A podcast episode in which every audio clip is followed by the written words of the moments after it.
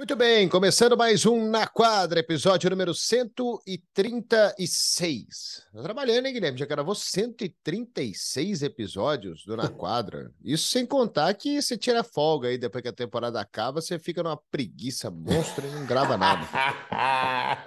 Fala, Ari, tudo bem?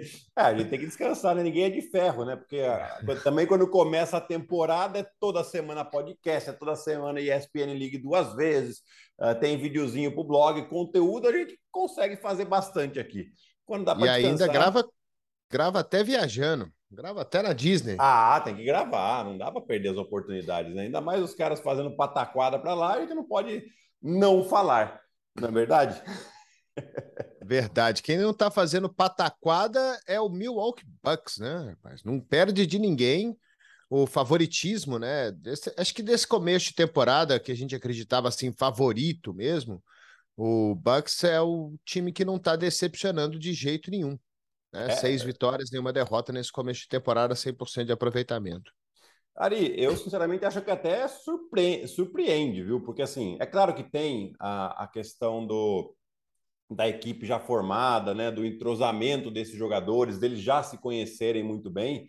É, mas esse é um time que é óbvio, você tem talvez o melhor jogador do mundo hoje aí, que é o Yannis Antetokounmpo, fazendo uma temporada espetacular, 33 pontos de média para ele, 62% do arremesso de dois, né? Então, ninguém para o cara, defensivamente ele defende muito bem também, 1.7 tocos por jogo, é, rebote, enfim, ele, ele contribui de todas as maneiras sem ter que jogar um, uma minutagem exagerada. Mas esse é um time ainda que tem que entrar aí o Chris Middleton, que é um titular de 18, 20 pontos por jogo. Né? Você tem aí o Joe Ingles, que é um jogador, uh, obviamente não vai dar esse, essa quantidade de pontos, mas é um jogador extremamente inteligente e que uh, parece ser lento, mas é um ótimo defensor também. Né? Então, no ataque ele joga de maneira inteligente. E tem o Pat Connaughton também, que não entrou. Então, você tem aí três jogadores do perímetro para entrar nessa rotação e dar mais profundidade para a equipe. Né? É, é, então, assim, é, é, um time muito forte, começou muito bem, muito é, agressivo, né? É, ainda não perdeu nessa, nessa temporada, seis vitórias, nenhuma derrota. Jogos importantes, inclusive contra o Philadelphia, né? Não que o Philadelphia esteja jogando maravilhosamente bem, mas Uh, uh, essas vitórias você vai, você vai somando, né? Você vai somando uh, um pouco daquilo que a gente falou, que você falou no League, né? Da, dessa segunda-feira, de criar, de ganhar gordura, né?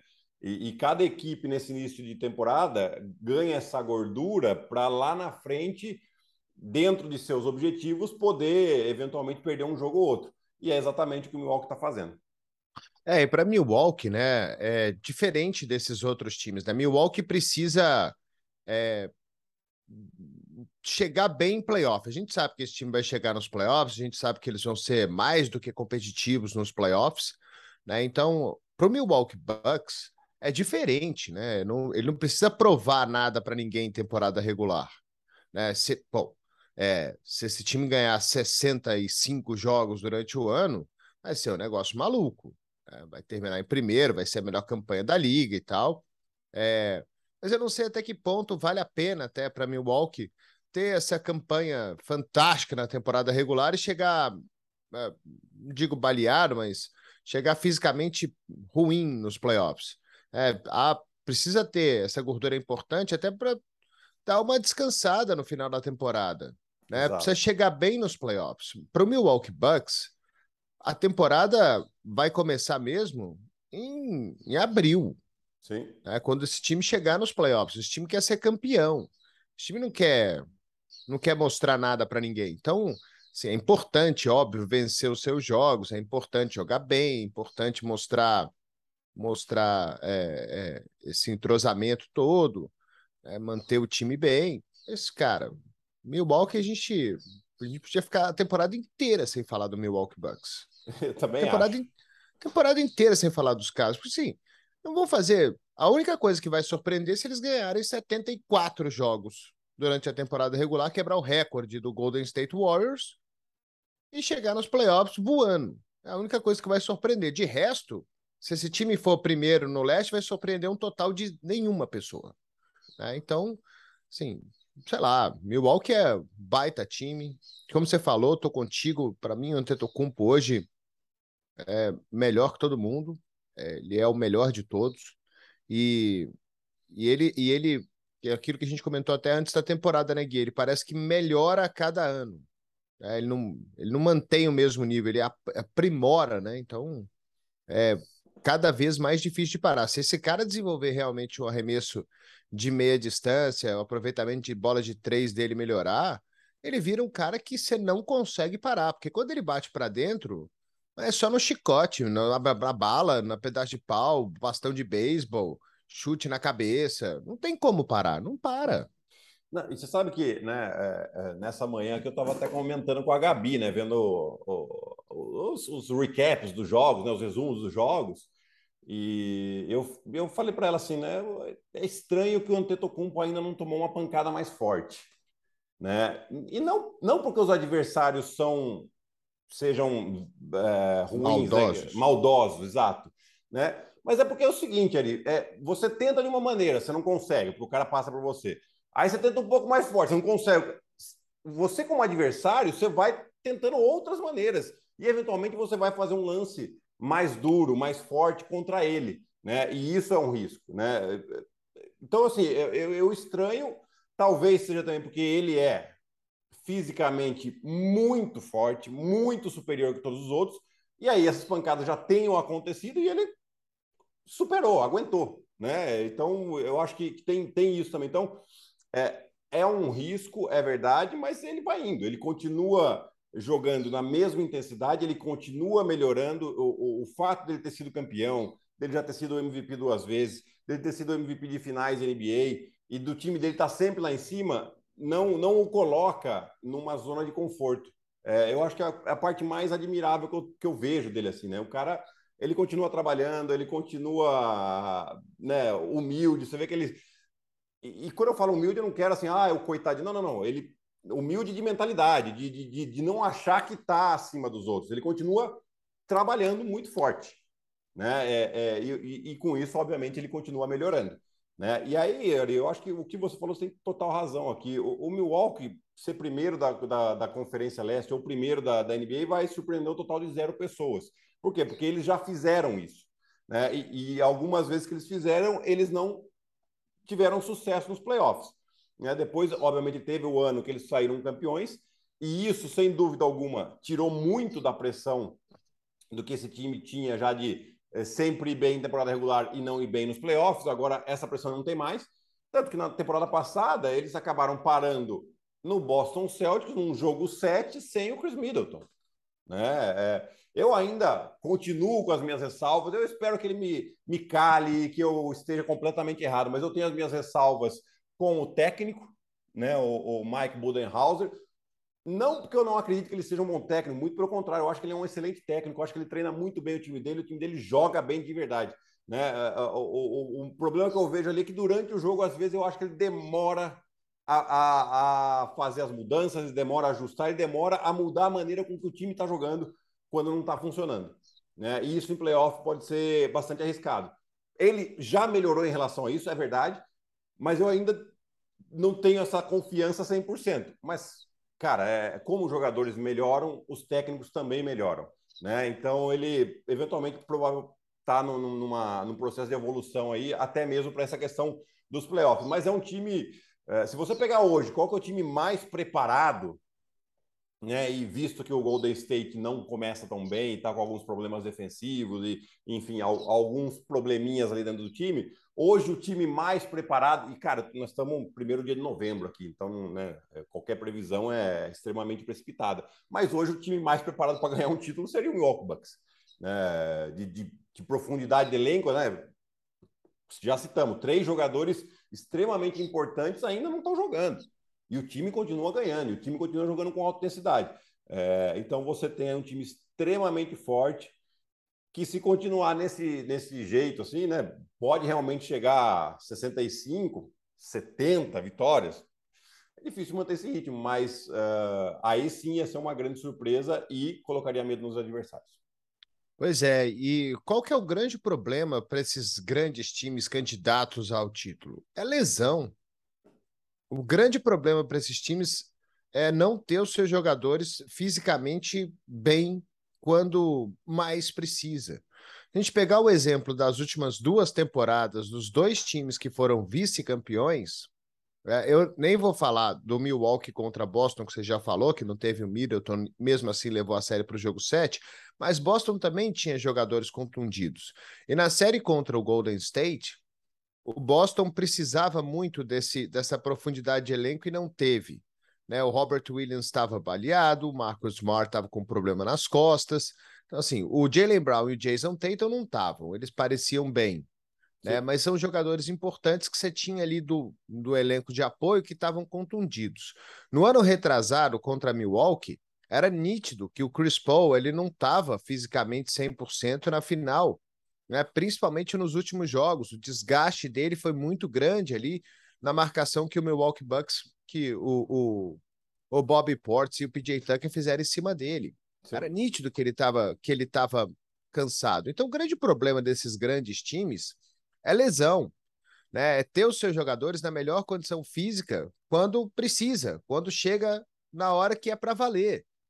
Por isso que eu falo que se eu fosse o técnico desses grandes times, eu ia fazer um planejamento muito cuidadoso com a equipe de fisioterapia, com a equipe médica, de ver qual que é o limite que esses caras podem jogar uh, na temporada sem, sem forçar o cara, sem destruir o cara.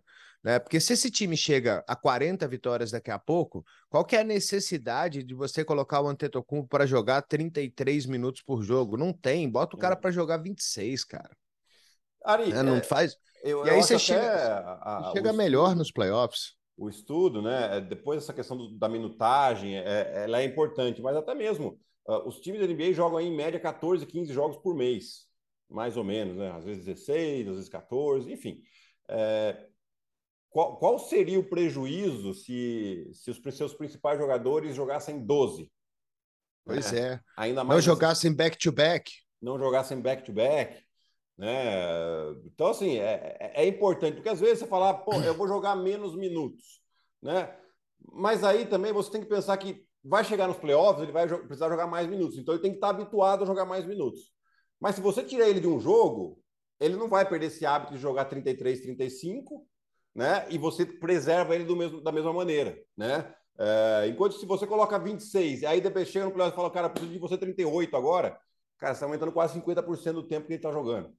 Né? Então, aí ele pode sentir, porque num período curto de tempo ele aumentou muito a minutagem dele. Né? Sabe Agora, que seria legal, Gui? É. A gente guardar essa discussão quando a gente for realmente falar com o Fernando. Exato. Que aí ele pode, ele pode, ele pode destrinchar essa questão para a gente. A gente pode fazer um, um programa inteiro, né? Estou falando do Fernando Jagger, que é pô, nosso amigo e, e preparador físico do, do, Paulistano, da seleção brasileira das categorias de base, um puta gênio da, da preparação física, entende tudo desse assunto, um cara fantástico, que vai poder, né, de uma forma muito mais é, clara e profissional, falar a respeito desse assunto, né? Seria legal Exato. realmente a gente poder trazer ele aqui no Na Quadra para poder falar sobre, sobre isso, né? E de basquete também, o cara sabe tudo de basquete. V vamos trazê-lo, vamos trazê-lo. A gente precisa só agora organizar, mas assim, é, que é uma coisa que a gente até falou com ele já, né? Ele gostaria de participar, então nós vamos, vamos só ver se nas próximas semanas a gente já consegue trazer ele, né, Ari? Porque é, legal mesmo falar disso. É, eu acho que, é, Porque tem sido a quantidade de contusão que tem acontecido na NBA nos últimos tempos é assustadora. Sim. Pô, não tem um ano que você não tem os principais jogadores de todos os times machucados, perdendo tempo. Todos, todos, todos. Não tem um, nenhum, zero. Todos. E, e na temporada todos passada. Todos os jogadores, foi... jovem, velho, novo, chegou agora, tá 20 anos na liga, todo mundo tá machucando. E se a gente parar para pensar na temporada passada, né, Ari, quantos jogadores estrelas ficaram de fora? Então, só para citar alguns aqui, o Kawhi Leonard, o Jamal Murray, o próprio Paul George não jogou a parte final da temporada, uh, o Curry ficou fora um tempo, o Clay Thompson foi jogar só no meio da temporada, uh, o Jamoran ficou muito tempo fora também. Enfim, muita LeBron gente. Machucou. LeBron machucou, Anthony Davis nem se fala. O, o, o Miami Heat foi jogar as finais de conferência, estava completamente baleado. Né? O Jimmy Butler não jogou dois jogos da final de conferência. O, Kyle Lowry estava baleado. O Tyler Hero não estava em condições dos jogos finais. Entrou num jogo 6 lá, no jogo 6 ou no jogo 7, jogou alguns minutos, mas não tinha condição nenhuma. Né? Então, realmente está um, um número de lesões muito grande. Né? E, e, isso é importante. A gente sempre fala que não, não adianta você ter o melhor time se você não chegar saudável lá em abril, maio. Não adianta nada. É, bater recorde de vitória, não adianta nada. Você tem que pensar no longo prazo. E, e, e essa administração de, de, de, minutagem, mas mais do que minutagem, de número de jogos que o cara joga durante a temporada regular, ela é extremamente importante. Assim, eu, eu sinceramente não vejo necessidade nenhuma de nenhum jogador, nenhum, jogar os nenhum. 82 jogos. Jogar os Exato. 82 jogos. É, assim, é. 70, 70 seria um número mais do que suficiente, já acho um, um número exagerado, mas assim, é, com 70 jogos, você tirando aí o cara 12 jogos, o que se daria menos dois jogos por mês, três no máximo, menos três jogos no mês é, para o cara, por, por, por, jogador, né? Você já já daria um, um, uma boa uma boa preservação para esse jogador. Precisa ver se o cara quer também, né? Porque às vezes o cara tá brigando por ti, por, por, prêmio, por MVP e tal, ele fica fora de um jogo, a média do cara cai. Então, também não sei como é que funciona essa essa questão aí do, do jogador querer jogar, né? De querer é, bater recorde, sei lá, ser o maior pontuador da temporada.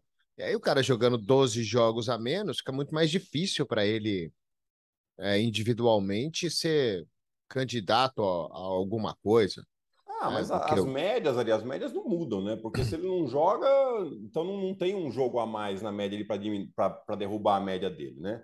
É... A questão é, se beleza, ele tem os jogos que ele fica de fora por precaução, e aí ele vai ter mais alguns jogos que ele fica de fora por, por lesão, por doença, enfim. Por... E aí ele fica realmente um número bem maior do que esses 12 jogos de fora. Aí sim pode prejudicar. E, e tem jogador que é fominha, que ele quer jogar. O Yannis é um jogador que é fominha. O Jokic é um jogador que é fominha. Fominha no sentido de querer jogar sempre.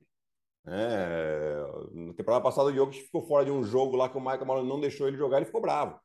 Né? Porque ele estava com uma dorzinha no jogo anterior, o Michael Malone falou: não, você não vai jogar, fica aí, não vou correr risco. E ele ficou bravo, não gostou. Tem, tem muito jogador que é assim que não quer ficar de fora de jogo. Né? Mas é uma coisa que você tem que é, pensar a longo prazo sempre.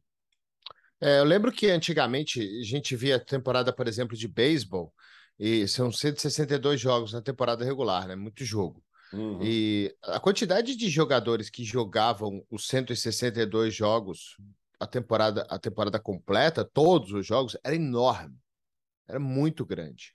Muita gente. Hoje, cara, você conta nos dedos. Deve ter uns três na liga inteira que jogam todos os jogos. É né? Tipo, tem o recorde do Cal Ripken Jr., que é o, jogou, sei lá, 3.900 jogos seguidos, né? De 85 até 2000, o cara jogou todos os jogos. Isso não vai acontecer nunca mais, né? É... Então, é... mudou o esporte, né? Você vê, o beisebol é um esporte que exige muito menos fisicamente dos jogadores que não são arremessadores do que o basquete. E mesmo assim, os caras descansam, cara. É, não. não os caras não, não jogam. Porque é, a exigência não... física é cada, é cada vez, cada dia que passa é maior. Né? E a gente sempre, é aquilo que a gente sempre fala são seres humanos, não são robôs. Então, tem que ter sempre um extremo cuidado com isso. O Gui e o Donovan Mitchell tá arrebentando, hein? 40 Nossa. pontos todo jogo também. Ele 40 pontos, o, o, o, o Doncic também 40 pontos. A diferença é que o Donovan Mitchell tem um pouquinho mais de ajuda do que o Luca Doncic tem lá em Dallas. Esse time do Cleveland aí também tá voando, hein? Tem muito mais ajuda, né, Ari? A gente tem aí um, um time muito bem montado, um time que na, na temporada passada foi a grande surpresa, né? O, o JB Bickerstaff, técnico lá, fazendo um ótimo trabalho, sabendo utilizar muito bem os jogadores do banco. Né? O fato do Kevin Love vir do banco também dá um alívio e, e um jogador da importância do Kevin Love também aceitar essa função é, é, é, é, assim, é um privilégio que ele tem ali, né? É só a gente ver todas as, uh, os problemas que o Darvin Ham teve com o Westbrook lá, que não queria sair do banco, né? Mas agora vai sair do banco e saiu do banco e ganhar o jogo. É, mas assim, então ele sabe lidar muito bem. O Donovan Mitchell encaixou já nesse time do Cleveland, né? Que é aquilo que a gente fala, né, Ari? É, o entrosamento. O entrosamento é extremamente importante, porque o Cleveland, o que, que o Cleveland mudou assim de tão importante? A chegada do Donovan Mitchell. O resto do time é praticamente o mesmo, né? Então, teve lá o problema de lesão do Darius Garner logo no primeiro jogo, né? Uma pancada no olho que ele tomou e está de fora agora. Mas isso não tem impedido as vitórias do, do Cleveland. Aliás, o contrário, desde que ele machucou, né? Ele perde, perderam aquele primeiro jogo e não perderam mais. E o Donovan Mitchell colocou o time embaixo do braço.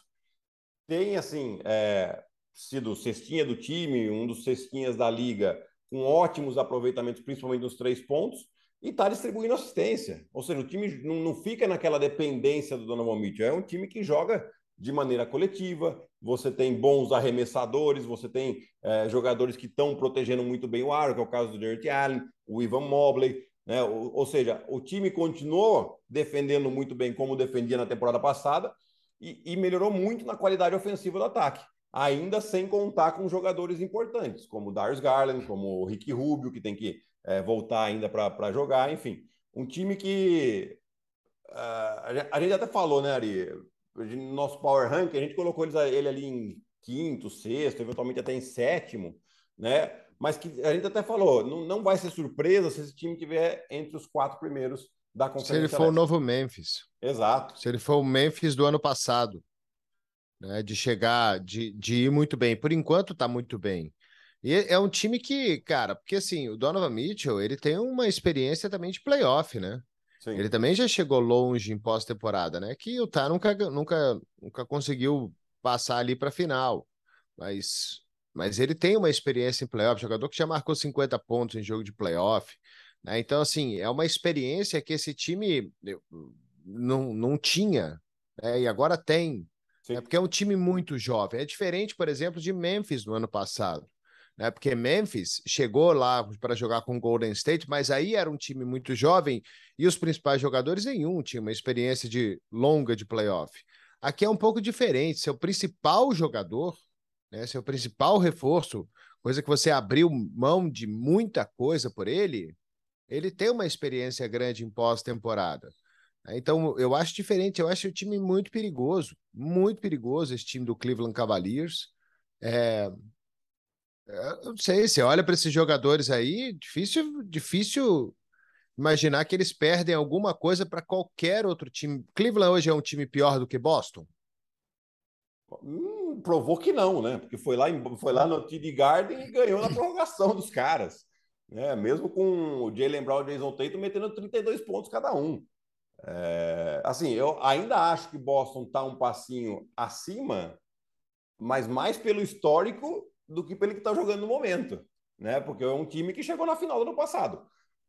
Mas o time do, do Cleveland está jogando de maneira muito interessante, né? Você tem aí é, o, a composição do time é muito legal, né, Ari? Porque você pega assim, o quinteto titular é um, é um, time muito físico que defende muito bem, mas aí você pega jogadores que vêm do banco, é, são jogadores rodados, né? Já falei do Kevin Love, já falei do, do Rick Rubio, mas você tem o Chad Osman, que que tem um, um ótimo arremesso de fora. Né? Você tem o Okoro, que a gente achou que ia ser titular, mas acabou perdendo a vaga aí pro, pro Dean Wade, que está jogando muito bem na posição de três.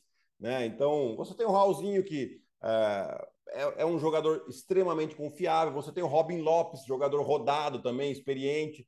Né? Então, tem uma mescla boa de experiência com juventude, que é o que a gente sempre fala. É, é, é, é o, é o segredo do sucesso. Você sabe, convencer os seus jogadores experientes que eles estão ali para dar suporte para esses jogadores jovens que têm mais energia, mais físico, né? E aí sim você conquistar as vitórias. É, Cleveland seria um time é, que surpreenderia bastante para mim se ele não ficasse hoje no top 4 do leste no final da temporada. É, a não ser que o time seja aí dizimado por contusão, esse tipo de coisa, né? Que, que você não tem como prever, mas é um time saudável, aconteceu no ano passado, né? É, é, eles que... tiveram um problema com, com o Jared Todo Allen, mundo. com o Ivan Mobley, com o Colin Sexton. Uh, até o Darius Garland teve problema de lesão, né? E o que derrubou, eles estavam lá brigando para o playoff direto e não conseguiram, né? Por causa dessas lesões. Mas agora, é, até o Rick Rubio, o Rick Rubio estava no Cleveland, se machucou, aí foi trocado, acabou o contrato, ele voltou, né? É... Então, assim, é, é hoje eles têm esse elenco aí de tranquilamente 10, 11 jogadores que têm condições de jogar, né? E, e vai em cima daquilo que a gente falou até agora, do JB Bickerstaff fazer essa administração, não exigir demais dos jogadores durante a temporada regular para não correr esse risco de lesões lá em março, abril, que é quando vai contar realmente definição de posições para saber se tem vantagem de quadro ou não e jogar os playoffs. É, e você tem um jogador de 28 pontos de média por jogo. É, isso. Pô, isso os caras, os, quem tava antes podia fazer jogo de 30, 32? Podia, mas podia fazer todo dia? Não sei. Né? O Mitchell pode. Sim. Mitchell, Mitchell pode fazer 30 pontos todo dia. Todo dia. É, a gente tem que começar a olhar com mais carinho para esse Cleveland Cavaliers aí, nesse, nesse lado leste. Aí arremessando com. E os outros times devem estar. Tá absurdo, né, Ari? O, caras devem estar tá com medo, hein, Guilherme? E tem Os que outros, tá. Miami, Filadélfia, Boston. Tem que estar, tá, né? Porque assim, é, é, é, aquela coisa, né? Você olha para o adversário e você fala, como é que esse cara consegue me defender? E você olha para esse Cleveland e você fala, esses caras conseguem me defender. É, aí aí o, o, ataque deles é, é uma potência, porque, né, você acabou de falar, o Donovan Mitchell 30 pontos por jogo. Ou tem que entrar ainda o Darius Garland. Você tem o Ivan Mobley, que tem qualidade. Você tem banco que tem ponto na mão.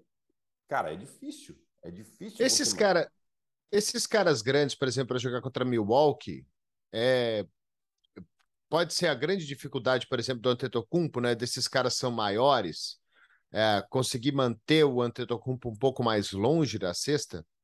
Eu acho que sim, Ari, porque assim, é, quando o, Antetokounmpo, por exemplo, joga contra o Embiid, que é um bom defensor, né, um ótimo defensor, até podemos colocá-lo, é, mas o Embiid ele é mais pesado que o Antetokounmpo. Então você pega uma situação em que o Antetokounmpo pega a bola e faz um, um coast to coast, o Embiid é difícil né, defender e ele faz muito isso durante o jogo. Agora você pega um Jarrett Allen, um Ivan Mobley, eles têm um perfil parecido fisicamente do que o Antetokounmpo, né? E eles são longos e, e, e, não é um só, são dois no time, né? Então eles podem trazer um pouco mais de dificuldade, é verdade, para o Antetokounmpo, sem que a defesa tenha que ajudar demais, porque é esse o grande ponto. Né? Ah, beleza, você consegue às vezes parar o Antetokounmpo, você coloca dois caras para marcar ele, beleza. Só que o que vai acontecer? Ele vai achar os arremessadores e aí o seu cobertor é curto, não tem jeito. É, a questão é você diminuir esse volume do Antetokounmpo sem fazer muitas ajudas.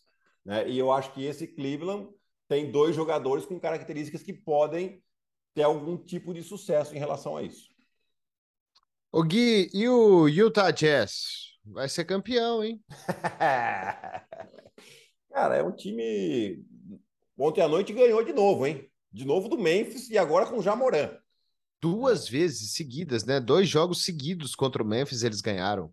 É, no sábado o Jamoran não jogou, porque ele estava doente, né? Mas também o Mike Conley não jogou pelo lado do Utah Jazz. Né? E foi um jogo bem disputado, Desmond Bain jogando muito bem, o, o Jordan Clarkson distribuindo a bola. É, né? Até não é, não é nem tanto a dele assim, mas é, é, é um time que ofensivamente ganhou gosto de passar-se a bola, né? Você vê, então sempre eles buscando a melhor situação de arremesso. Então é, é um time cheio de jogadores.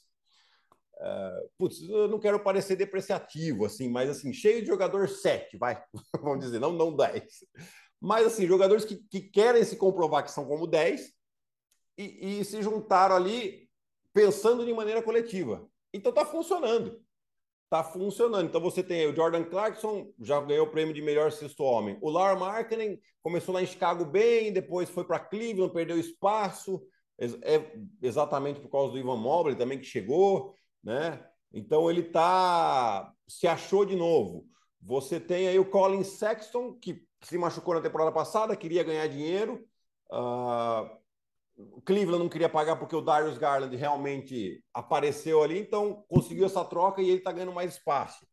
Né? Então, assim, uma série de jogadores que é, precisavam se reforçar, se juntaram, estão com um técnico que estava trabalhando com o melhor time defensivo da temporada passada, que é o Will Hard, que estava lá com bola né? e está se provando um excelente técnico, porque o time defende muito bem e no ataque joga de maneira coletiva. Vai continuar nesse ritmo de vitórias? Hoje são cinco vitórias e duas derrotas. Cara, eu acho muito difícil. Né? Mas uh, um time que a gente não dava nada para ele antes da temporada, hoje a gente já começa a falar, é um time que pode brigar sim por play-in. É, então, ainda mais pela concorrência que tem, né? Pela concorrência de times fracos ali do, do, do lado oeste, né? É. Você tem. Se bem que San Antônio tá bem também, começou a temporada bem, né? Que era um time também que você não dava nada para eles, né? É, na verdade, Mas... eu até falei errado aqui, viu, Ari? O Utah tá com seis vitórias e duas derrotas, né? Porque o San Antônio que tá com cinco vitórias e duas derrotas. Pois é, então aí você tem Golden State lá atrás, o Clippers lá atrás, é, e tem times que realmente não vão brigar, né? Que é Thunder, é, Rockets e, e, Sacramento. Tem times que não vão brigar, né? O Rockets não está decepcionando, hein? Não, o Rockets está cumprindo a expectativa. Parabéns, Houston, uma vitória, sete derrotas. O Lakers, o Lakers eu não sei, né? Uma é. vitória apenas na temporada. Então, cara, é um caminho aberto aí pro, pro Utah Jazz. Né? Não vai ser campeão, é difícil imaginar que esse time vai chegar, vai brigar por título, vai fazer barulho, vai ganhar do Golden State Warriors em Golden State dois jogos fora de casa nos playoffs. Né? Não, não dá para imaginar esse tipo de coisa. Mas é uma temporada é, já já, já seria, diferente para eles. Já seria uma temporada vitoriosa caso eles alcancem um play-in. Mas você imagina esse time classifica para playoff direto, consegue um sexto lugar na Conferência Oeste. Pode comemorar título, né? Porque. É, vai é... tirar uma vaga de alguém. Ah, vai. De alguém que importante, né? A gente não vai ter tempo aqui para falar de todas as decepções aí, mas nessa Conferência Oeste a gente está vendo. Uh, você já falou do Lakers, né? Que não que o Lakers a gente esperasse muita coisa, mas também tá, tá bem pior do que a gente falou. Você tem um Minnesota que sim, tinha grande expectativa. Você tem um Golden State que começou meio uh, hesitante. Titubeando. Vamos, titubeando. O Denver é outro que também está titubeando. Memphis com essas duas derrotas para o próprio Utah, já 4 e 3. Enfim, é muito cedo ainda. Mas a gente tem que ficar com, com o olhinho aberto com esse time do Utah Jazz. Oh, e San Antonio, que tem os caras, Keldon Johnson, é, Romeo Langford, Trey, Mc, Trey Jones, Doug McDermott, Jacob é, Pottel. Jacob Pottel, o Bates Diop. É. Pô, que, que tem nesse time aí? Tem o técnico. Estão... Tem o técnico, tem que dar o um crédito para ele só. É. Não, tem que dar. E assim, né? Quando, quando eles trocam o Dejante Murray, né? Mandam ele lá para para Atlanta por dois saquinhos de pipoca e um Guaraná, é, com todo respeito ao Galinari, mas depois eles cortaram o Galinari, por isso que eu falo, eu, eu, eu não considero que o Galinari estava nessa troca, porque ele simplesmente chegou lá, os caras ah, chegaram num, num, consenso de não continuar. Então, ele foi por nada, né? E você fala, ah, os caras estão na reconstrução, mas muito provavelmente o Popovich já tinha algum plano ali para. Ele já tinha visto alguns jogadores que não, não tinham tanto espaço mas que tinham potencial. Ele falou: ah, posso apostar nesses jogadores. E também, nesse começo de temporada, está funcionando. Né? Vai se manter? Eu acho muito difícil, porque no final das contas, chega ali em janeiro, fevereiro, você vai precisar da qualidade dos seus jogadores, porque é onde os times começam a, a engatar a quinta marcha ali. É, mas é, é realmente surpreendente e outro time que está fazendo gordura, né, Ari? É, então Cara, é esse começo de temporada muito estranho, né? Muito é. esquisito, com times que a gente achava. O único time que a gente imaginou que ia estar tá realmente voando e tá o Milwaukee. É, no leste é mais. É, no leste é mais ok, né? No leste é mais ok. No oeste é que tá muito estranho, porque você esperava mais do campeão, esperava muito mais do Los Angeles Clippers nesse começo de temporada, esperava alguma coisinha do Los Angeles Lakers, porque tem o LeBron Aí esses times não estão correspondendo nesse início. Então tá um pouco esquisito, né? Como você falou, Denver também. Né? Então, é, times que a gente não imaginava estão fazendo barulho, Portland, San Antonio, tá. Então, sei lá, é um começo meio esquisito. Né? É, os quatro primeiros da, da Conferência Oeste ali, nesse exato momento: Portland, Phoenix, ok, Utah Jazz e San Antonio. E o quinto, o Pelicans. Quer dizer, nenhum dos nossos candidatos está aí. Pois é, mas assim, é começo, não tem lógico, como. Lógico. Isso aí não é sustentável. Né? se for, se for, a gente vai estar realmente chegando numa nova fase inacreditável. Mas não, não é sustentável, isso aí vai mudar. É, começo de temporada, primeiro, primeira, primeiras duas semanas de temporada regular. Esperar completar um mês e meio e a gente vê é o que, que se passa. Bom, Guilherme Giovanoni, um grande abraço para você. Nos vemos na semana que vem. Vamos ver o que a gente vai falar. Talvez do Utah Jazz com 10 vitórias e duas derrotas. Pode ser. Ou do San Antônio, né? A gente não, não dedicou tanto tempo assim. Mas é isso, Ari. Um grande abraço aí. Até semana que vem.